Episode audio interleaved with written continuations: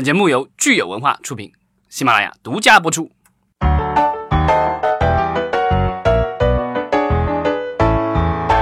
好，欢迎大家收听新一期的《影视观察》，我是老张，我是大米，我是石溪。好，今天我们聊什么呢？我们今天聊一个很敏感的话题，这个话题我和老张之前在讨论会的时候就争论不休哈，但是突然觉得值得争论的话题，才是有价值的话题。就最近有一条新闻引起了我们的注意啊，这个就是国内的所谓的首例的刷量案落锤。嗯，什么叫刷量？我们可以给观众普及一下哈，就是不用普及吧，我觉得每个人应该都知道吧。刷的是哪个量呢？淘宝上有刷单，对吧？然后这个在在我们的视频网站上就是所谓的刷量，就刷流量，就是关播放量的这个东西。对对，其实很神奇啊，就是因为为什么就是影视网站如此痴迷于刷流量，而且我们觉得就是。大家现在都心照不宣了，我就是也想借这个机会问一下我们听众，就是你们在看网剧啊、网大或者网上的内容的时候，你们的决策上面流量本身对你们影响决策有多大的影响力，或者你们会不会关注这个流量，或者你们相不相信这个流量？对，反正我这个人比较懒，所以呢，就是我经常就是在这种网站或者是在比如购物的时候也是一样的，就是说，比如说是销量最高。然后呢，就是如果是哎，但你这是偷换概念，因为我觉得购物和影视就是没有没有办法。我在视频网站上经常也是，比如说我去这个 YouTube 上什么这，或者我就看这个，就是它是所谓的 trending，就是最受欢迎的。嗯，对，其实它是按照这个 YouTube 它是属于 UGC UGC 的短视频嘛？那像 PGC，比如说一些视频网站，就说国内的这几家网站，你会去上去筛选内容的时候，你会很关注流量，或者流量会对你的收看起到决定这个这个取决于其实它的页面了，因为它的页面的排布的话，我。我不知道他们是通过什么样的算法来来弄的，因为我觉得现在基本上就是你登录这个，比如爱奇艺啊、优酷啊这些网站，还有腾讯，它其实，在主页上主推的应该是很多是它自制的节目，嗯嗯，对，它自制的剧啊、自制的综艺啊。然后它的一些自己的自制的，我觉得是在基本上现在是放在前面。然后你再刷下去，它各种分类。然后你分类的话，其实它就有排名了。就是比如说你，比如说你是电影，然后动作类的，然后它可以可以按年排，但当然也可以按这个量排，这个都可以。对，因为你比如说像我或者我周围的很多朋友，其实我们不太关注量，而我们会关注分儿。所以我知道在行业里经常会有一波人叫水军，他做的事情是刷分儿。那么对，这其实跟刷量是一个道理。对啊，就是说希望。通过影响数据来引导这个所谓的受众的走向。我觉得刷量有一个问题，就是说当这个量到一定大的时候，其实这个量就没有太多意义了。比如说对我来说，你到底是几亿人次看，还是几十亿人次看，还是几百亿人次看？在我这儿，我觉得我就已经迷失在 N 多零当中了。特别多的槽点在前几年，有一个某一部知名大 IP 改编剧，在某一个著名大平台上，号称一上线。几天破几百亿、四百亿，然后我们就说算一下中国的全国人口啊，就 然后就一共就几集一两集吧。它因为它电视剧是累计量可以达到也许，但是就上了这么几，而且最蹊跷的是多少遍才能达到。最蹊跷的是因为是半夜上线的吧，好像是。对。然后就是说全国人民都不睡觉，集中在那刷呢。对，所以这个东西一细想，其实很多人都会觉得不可信。但是这么多年过去了，还是有平台或者是有一些片子执着于刷量。我觉得其实是非常有趣的一件事情，我会觉得这就像一个皇帝的皇帝的心一样，它有一种存，就是它虽然畸形，但是它存在。那么存在其实就有一定它的逻逻辑性，对合理性在里面。这个就是电影行业就是所谓的买票房，其实是类似的道理，对吧？但我们可以先给大家介绍一下这个刷票那个流量案啊，就是是个什么回事？这个是在今年的八月二十四号，就刚过去的这个一周之前了。然后是上海市的徐汇区人民法院对北京爱奇艺科技有限公司起诉这个杭州飞翼信息科技有限公司，然后不正当竞争案进行了这个一审判决，然后是判决了这个被告赔偿爱奇艺公司经济损失五十万元，以及在这个法制日报上。刊登声明，消除影响，这个就是等于公开道歉，外加这个赔偿损失。嗯，这个损失其实这个数看起来并不是很大哈，五十万元。就是爱奇艺起诉他的这个金额可能是五百万元，最后判下来的是五十万元。对，因为最后好像说这家公司用他们的服务器，然后从不同地方然后访问，制造这个虚假的点击，在半年内的时间内啊，虚假造成了这个九点五亿次的这个虚假访问。总共获得的非法收入是一百三十五万元，这样折算下来是，嗯，一万次的话是十五块钱的这个刷量费。嗯嗯，好便宜啊！所以它才产生了这样的趋利空间嘛。就是嗯，爱奇艺的这个具体的损失是因为广告分成吗导致的？不是，还它的损失其实是说你给我的数据造成了一定的这个水分，这个是对我的这个商业利益的损害。但具体的爱奇艺的损失并不知道是多少，因为这个一百多万的话是他收了其他公司的钱，然后去帮人家做了一个事情，嗯所以他充当了一个这个打手的这个。啊，你是说就是相当于这个刷流量的公司，他是非法所得，而不是说他造成了爱奇艺多少损失。因为爱奇艺到底有多少损失，我们无从得知。OK，因为它这个就是，比如说九点五亿次的这个访问量，其实对于爱奇艺这么大一个网站来说，这个每一年的那个点击访问量那么大，其实我觉得不算是一个很高的比例了嗯。，但是我认为它再看你的具体到某个节目，可能比例会比较高一对点。，因为比如说真的，如果是广告，爱奇艺会涉及到这个广告点击分成的东西的话，那其实说它以一个比较低的成本去买了流量，但是这个流量可以给它换来一次点击量多少块钱的成本。的的收益的话，折算来折算去还是会赚的。那这个确实就是在商业上会影响到爱奇艺本身和广告主的利益了，对吧？但是你肯定是说你，呃，比如说你是想去这个骗这个广告费的话，那你肯定是刷量的成本肯定是要低低于低于你肯定是要能获得的低于这个广告费了，对吧？对。嗯，我我相信在这个法庭在辩论的时候，爱奇艺应该提出了比较对。有力的证据来证明他的这个行为的确造成了爱奇艺或者爱奇艺的客户的这个真正的损失。另外就是说，我觉得这个最后赔偿的数字五十万其实没有很大，所以我觉得这个事件其实更多的是爱奇艺要向外界传递的一个信息，就是说他杀一儆百。对就是反对。对现在的这样的一个刷量，而且而且它它的这个罪名也是，就是要不正当竞争。对，而且他爱奇艺其实用这种方式还得到了一个效果，就是如果平台上有刷量，跟平台没有关系，因为我们已经站出来去抵制这样的行为了，它更多是公司行为。没错，对，嗯当然，其实说实话，就是嗯，互联网平台发展这么多年，从早期的网剧刚刚兴起的几家混战到现在来说，我们可以明显的看出一些。呃，市场份额上的像某一些网站的倾斜。那早年其实混战的时候，我其实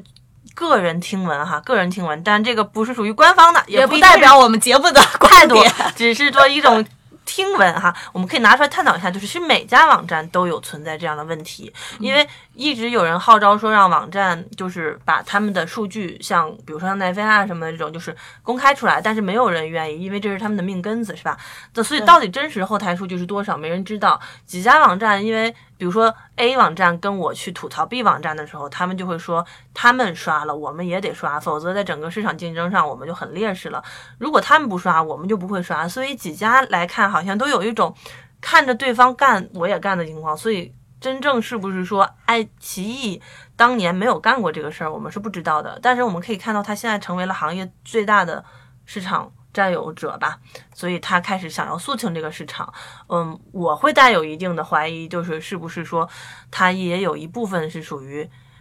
既得利益者开始清除对手的一种方式，因为还有一些方站网站或者是公司在以这样的方式去做事。或者是赢得一些估值上面的优势之类的这种，甚至其实大家都心中明这是一个虚假的东西，但是为了面子上好看，为了我们对投资人有个交代，呃，投资人他其实也有一定的默许，他投了十部片子，只要大家整体来看都还不错，我是能够承担一部分的赔率的。几部在面儿上做的好看，我是可以接受的情况下，大家都开心，所以是有些人可以默许这个虚假造假数据的情况下的话，那是不是会让其他的网站或者有一些公司的生存空间会变得更加的艰难？如果真的肃清了这样的一件事情哈，当然我觉得这一定是一个饮鸩止渴的情况，对。我觉得就是这个呃，之所以存在这种所谓的刷量的这种事情的话，其实还是因为呃，所以因为从表面上来说，爱奇艺也好，优酷也好，腾讯也好，这些平台，国内主要的这些视频平台，他们的这个所谓的点击的这个。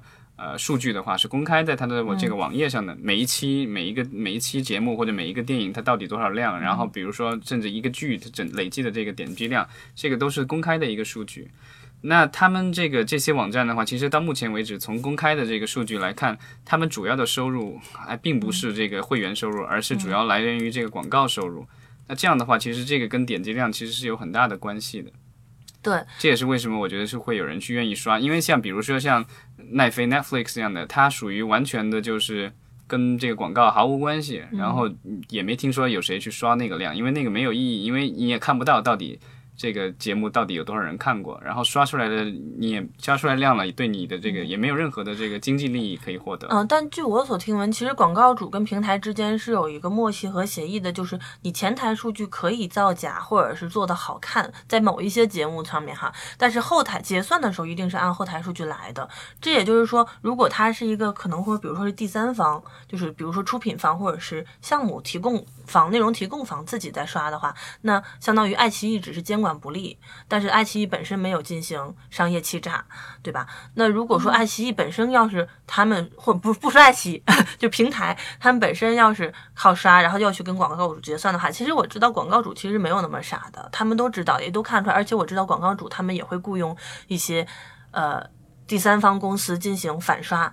就是清数据清洗。嗯，我们之前其实也。碰到过这样，我也有做这方面的朋友，他们内部会有办法去进行去水的活动，对，会进行监管。所以其实他们真正内部的结算是另一套逻辑，那就是这个案子可能是个例吧，但大多数的情况其实，呃，如果外部和内部有一定的差距的话，更多的是一种双方的默契。这种默契可能不在于一个实打实的经济利益，但是可能是一些长期的。面子问题也好呀，声势问题也好啊，还是属于一个长期，我们这个项目呃造势，下一个项目继续可以捞到钱，或者是拿这个流量去那忽悠到钱。面子那个问题，我前段时间是那个 前几天是应该那个什么天盛长安不是发了一个盛长歌啊长歌对他不是发了一个声明说这个不不是不刷量吗？因为我知道好像有一些这个节目，比如说像电视台一样的话，他买那个节目有一些可能会承诺收视率的，所以就是会有人去这个就是去买这个收视率，因为他必须达到电视台的那个要求。那比如说网站的话，我知道有一些节目似乎也有一些就是比如说这个点击的这个承诺，那如果他达不到那个，是不是他会拿去买一点量去是，冲？这是我刚才说那个道理，这是一个攻防战，那个是在平台，就是逻辑上是不允许的，所以他们会找第三方去监管或反水、嗯反刷这样子的。但是魔高一尺，道高一丈，如果你查不到，那他们就赢了；那你查到了，其实平台是不会允许这样。那个是大家防不胜防，但是有一种是大家愿意接受一种虚假繁荣的东西在这里面。我听闻过一个八卦哈，纯属八卦段子，不认只在任何平台，也不是视频平台，其实是另一个类视频平台的内容运作平台。他们就是有同业竞争的产品上线的时候，每每周都要报他们那个产品的流量嘛，上线的点击量、流量、阅读量或者观看量哈，这种给。真正的股东大会上的时候，他们内部的运营团队，其实在平时的运营的时候是有一个去水的算法的，是可以看出来实打实的数据。其实他们的那个东西是排在，就比如说排在第一或者第二的，就是真实用户，而不是假刷流量的，因为它的波动是有不一样的一些规律在，你刷的其实可以看出来的，但是。在股东大会上，他们很难用这种方式去说服股东，因为股东看到的是现外边的一些流量，他们就会觉得其实你们做的不够好，因为你们没刷，别人刷了，就看起来他们就远远高于我们。但是他会告诉他，都是假数据。对他告诉他说，我我们用了一个就是算法或者找了第三方帮我们去了水之后，其实你看一下真实数据，真实数据我们其实是 top one 的，就是有效活跃用户我们是 top one 的，但是其他的都是假的。但是这个在那个股东会上是没有办法过的，所以迫于运营的压力。可能有一些人就被迫的去要拨出一定的运营预算去专门雇公司，你刷我也刷，大家全都刷，全行业都刷，那也许我就是在真正的水平上，这是一个非常可笑的逻辑，你知道吧？但就是，但这个就是我觉得这可能是经济学里说那种什么劣币驱逐良币的那种感觉 对。对，但是我我会觉得就是在做到股东层面的一些就是投资人，他们不会不知道这个。虚虚假的逻辑，但是他们依旧愿意接受，其实是，呃，一些其他层面的需求和诉求。对，嗯，我觉得可能从更宏观的角度来说，如果比如说某一个行业比较习惯于刷量，他可能会用这个量再去对标其他行业，说来体现我们本行业的繁荣昌盛。对，因为其实，在很多的逻辑上来讲，一个虚假繁荣，它起码也是面儿上让一些。大社会资源可以向这个行业倾倒的一个方式。尤其是新兴的行业。对对，嗯如果这个行业其实是外强中干的，那它也它把外强这层皮也扒掉了，整个行业可能就会缩水，整个社会也好，政策也好，资源也好的东西都往外流的情况下，那对整个行业都不太友好的时候，就会让行业里的人大家会觉得，我们宁可抱团儿去塑造一个虚假的假象，也不要让外边的人觉得我们疲软了。那但是我觉得这个东西真的就只是一个短期的。呃，饮鸩止渴的行为。如果行业里所有的人都认为这个就是挺好的一个，就是救命稻草的话，有一天真正出现了另一个真正繁荣的行业，我觉得上层资本还是会离开的，他不会陪着一个玩票的公司，就是或者玩票的行业去维系这种假繁荣的，因为本质上其实大家都不赚钱，就是我自己的钱左手揣右手而已，是吧？这中间还有一些消耗成本和时间成本在这里面。对啊，现在的这个我们的这些所谓的头部剧的话，其实你看它的总体的这个点击量，其实就比前两年其实 反而要低了，因为这两年其实网剧更繁荣了，然后呃观看的用户量就整体的用户量应该是更大了，但是看这些比较受欢迎的一些网剧，其实它播放量没有那么高，像这个这这段时间的《延禧攻略》也就过了一百亿，对吧？一百多亿。嗯嗯，嗯对啊，然后我记得去年的时候，那个《白夜追凶》当时说这个收视非常好，其实也就四十亿。对，就是像包括我们早年，大家会说，呃，那时候我们跟一个朋友聊，就关于。呃，早年的什么《灵魂摆渡》啊，然后腾讯上的一些新兴网剧，就网剧刚起来的时候，那个时候没有人刷，大家也没有想到这些剧能那么火。那个时候的流量其实还蛮真实的。然后后来出现了一些很奇怪的剧，流量远超于他们，但是大家会仔细一算，就是刚才的那个搞笑的，就是全中国几个人要点多少次，就是而且都在半夜点的。对，而且明显你会发现这些剧在周围没有任何声量，它的流量却高于那些曾经是完全靠口碑起来的剧，这是非常的 ridiculous、非常可笑的一件事情。对，我觉得就是在这种商业数据上的话，我觉得任何的这种造假的话，可能都会从长远来看都会有对某一方造成伤害，对吧？可能短期内可能不一定说有谁具体到了受到伤害，但是长期来说，对整个行业、对这个行业的各个参与者都会有伤害。对，它毕竟是个泡沫嘛。然后你如果没有准备好迎接泡沫破掉的一天，就会觉得反正轮不到我，我就是活一天是一天的心态的话，那肯定就是对于一些长期想在这个行业里边生存下去的创作者是不好的事情。嗯，你看我们去年一开始管。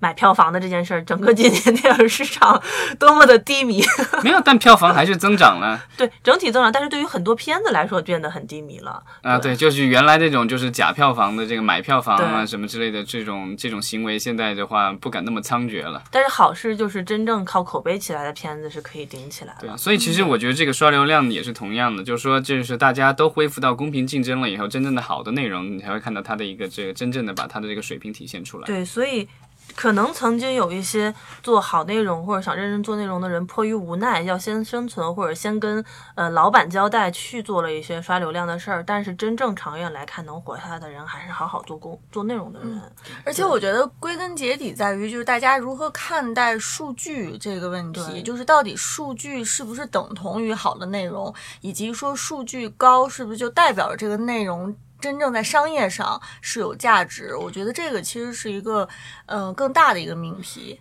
其实这个核心的逻辑还是要在于行业里边这些 player、这些公司、平台，他们的生存到底是依托于市场，还是依托于前端的所谓的投资人，是吧？他们不断的去给他们注钱或者是输血，这种其实是不健康的，因为真正的应该是靠市场赚起来之后，靠消费者让他们生存下来。如果消费者可以让他们健康的生存，那他们肯定是能够，就是不需要造假。但如果市场其实一直都没有办法被刺激起来的话，他们又需要活下来，他们就只能造假给金主爸爸看。对，其实我有一个特别基本的问题，就是关于数据的。比如说，如果呃我看一个节目，然后这个节目我看到一半儿，然后我按暂停了，然后我回过头来我再点击再看，那这算是几次点击量呢？比比如说我中间有停过几次，呃，它有可能，比如嗯它的算法上有可能会是，比如说同一个时间段，然后同一个 IP，然后点击的话，它可能算一次或怎么样。这个具体的要看各家网站，这个是它内部机密了，咱们就无从知道对，了。每所以问家网站题不一样所以就在于就是说，其实这个数据本身背后代表了它到底这个数据的逻辑是什么。其实大家都是很混沌的，在这种很混沌的时候，其实你单独拿这个数据说它有任何意义吗？其实没有意义。对，其实就是一样的，就是我们一直在号召说，行业里应该有一个真正的公立的或者是有影响力的第三方去统一监管这些行业的数据，就像电视的收视率、电影的票房一样。但是暂时目前还没有，所以各家网站的数据。到底怎么算哈，都是自己各大网站，而且我觉得很绝大多应该按照理性的逻辑，可能就是会把这个数据最大化去设计算法。因为你说到这个数据，就特别搞笑的一个事情，就是我我听说的是啊，就是爱奇艺和腾讯视频就是分别出去开会，然后就是即便是对对针对同一帮人，他们会会各自声称自己是最大的中国最大的 视频网站，所以就是你看这这个标准是什么，对吧？你是用用户量呢，还是用你的总营收呢，还是总点击量？你用哪个哪个数据来判断你是最大的？这个其实没有一个就是大家公认的一个指标，所以我觉得你这个所以稍微怎么样，你也可以综合一下，对吧？这几个鼠标综合一下有什么，反正这个谁都可以是最大的。当然，这个事儿我觉得不可能是依托于平台去号召做这件事情的，因为相当于这个东西对他们来说变成了一个枷锁。有可能有一天是类似于，呃，利益跟平台那边是有一个角力的一个公司，比如说广告主吧，或者是项目方这种，他们需要真正的、真实的。了解平台的有效数据，那么没准儿可能在大家的努力下，会出现一家真正的第三方机构去统一监管或者制就定，类似于那个什么尼尔森的那种，对吧？对对对这种，对，我记得包括我我广电总局票务系统，我记得我我上大学的时候，有一个教电子商务的老师就送过我们一句话，他就说的是，就是说数字永远不会撒谎，撒谎永远是利用数字的人。对对的，你如何解读这个数据和如何去玩这个数据，其实存在一个信息不对称的东西在里面。就像你说的，它这个算法，几大平台都会嗯说自己这块的量怎么怎么样，那那也会有的公司用他们的算法去。去看别的平台的东西，监管其他竞争对手的，在公司内部去真实评估，这个其实说不清楚的。对，那你们觉得说，呃，奈飞他决定不公开他的数据的主要原因是什么？就他不对他的这个呃观众去说，就是哎，你们看的这个内容已经有多少人在看了，他们不提供他这个是其实是是特别聪明的一个做法，就是说他没有被内容商所绑架。嗯嗯，就是说，因为现在比如说爱奇艺啊，还有什么的这些，他们这个就是比如说这个剧特别，比如说现在延禧特别受欢迎，那延禧二你是不是得加价？嗯，对啊，然后那个 Netflix 的话，它这种上面的，它你剧火，OK，大家都在谈，都在社交媒体上谈，没有问题。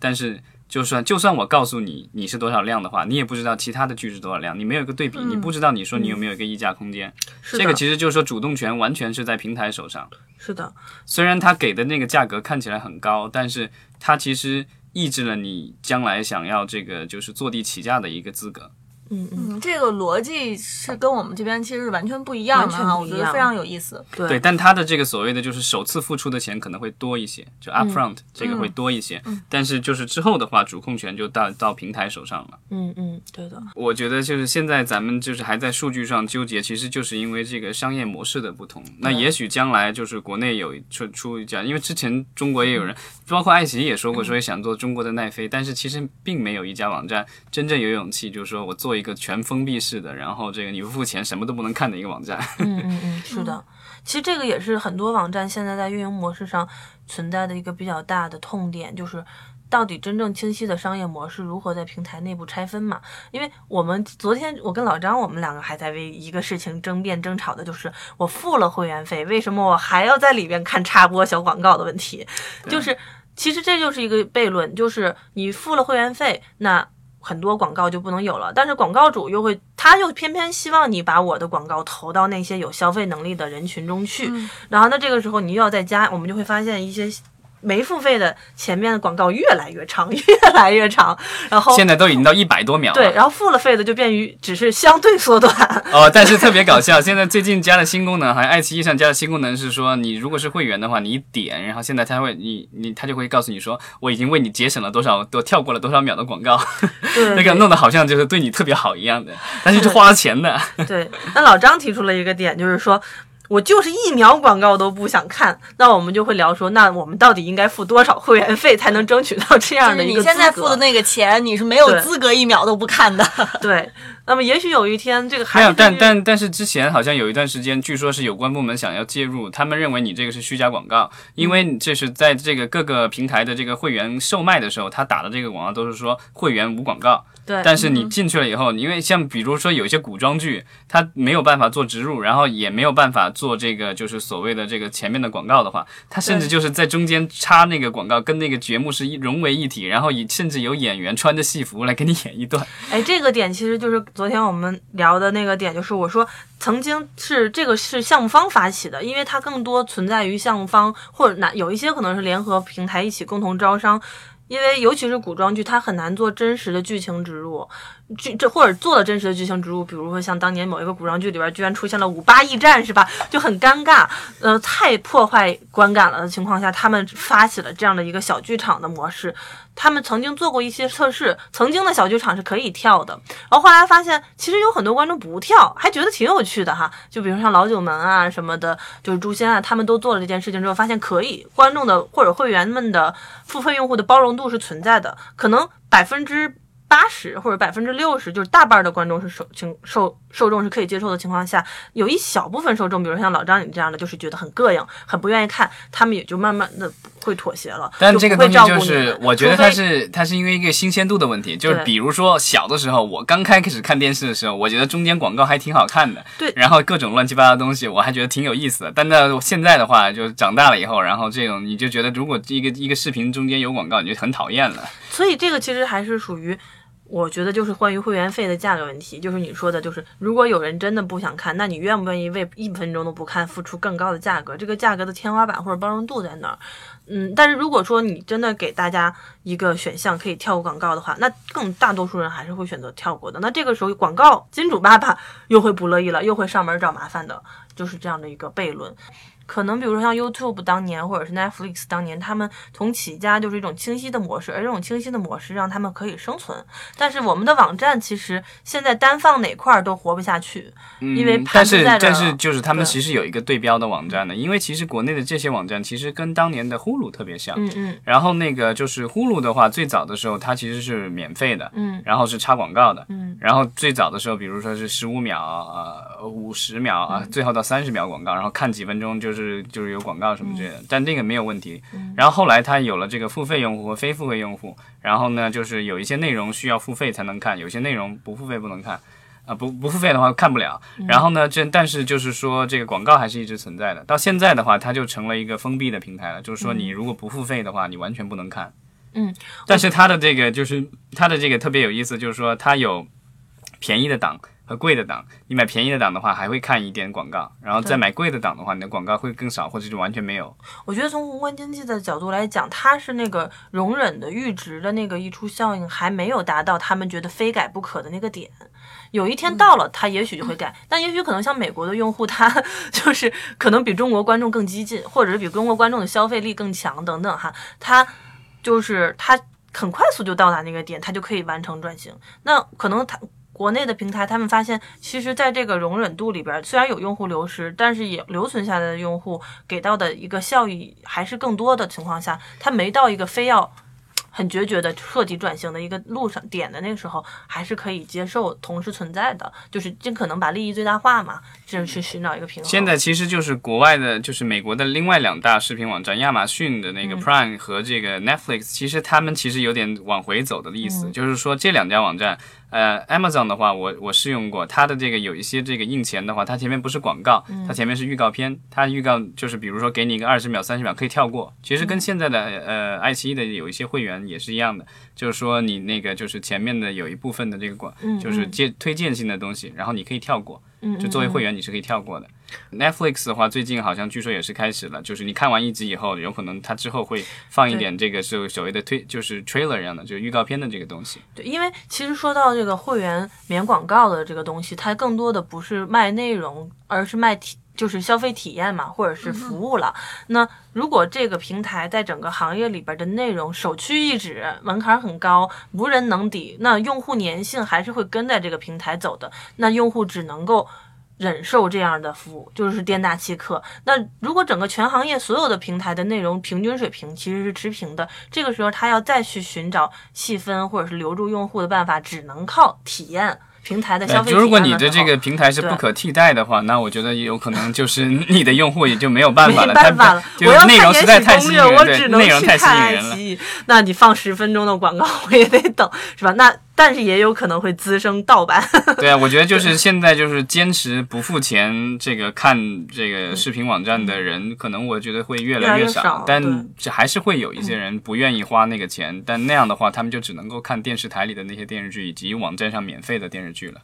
所以我们是怎么从聊刷流量扯到卖广告上面来的？他刷流量他是有原因的，一切都是为了钱嘛，follow the money，对吧？那个人家教那个什么 Chinatown 里面教的非常好，就是 follow the money，就是你追寻的这个钱过去，就知道他为什么要这么做。对，所以就是说，现在的平台因为用户和广告主两头都还想要的情况下，如果真的其实用户不太 care 流量，只 care 内容的话，这个流量刷不刷的意义不大。那就是因为他还要做一部分给广告主看啊，给资本看，给上游的金主爸爸看。那跟包括有一些公司准备上市是吧，或者已经上市的，那给整个行业的造势去看的话，这个流量它刷起来还是有一定的对。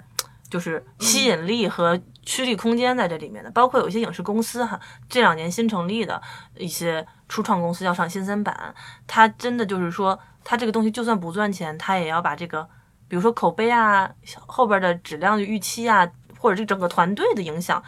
哪怕是虚假影响做上去，所以它一定要做这个流量，为了让它的公司能够长期生存。比如说，就跟票房嘛，几亿票房演员，几亿票房影帝，呃可能影网剧里会有几亿点击量导演、几亿点击量主演的影视剧。虽然片子可能没有真的大火，但是主演本身或者主创本身的价值也上去了，所以这个流量很有可能是多方刷的。这是说 那个就是好莱坞在那个电影的这个操作上面，其实有一种方操作方法比较有意思，就是它有一些电影，比如说当年那个就是呃社交网络 social network，嗯，然后它最初的这个在美国本土的票房大概是九千多万美元。就差那么一点点到一亿美元，嗯。然后后来他参选奥斯卡了以后，然后那个索尼当时又把它在电影院再重新放出来，然后再有一点票房，然后一路挤着挤着它，把它挤到了这个 一亿美元。后来那个华纳华纳的蝙蝠侠二那个黑黑黑夜骑士，然后也是一样的，就是它差那么一点点到十亿美元，所以他们就延长它的这个播呃这个播出期，然后另外就是后来好像还重映过，然后就是把它这个一一路挤到十亿，其实就是为了那个数字嘛。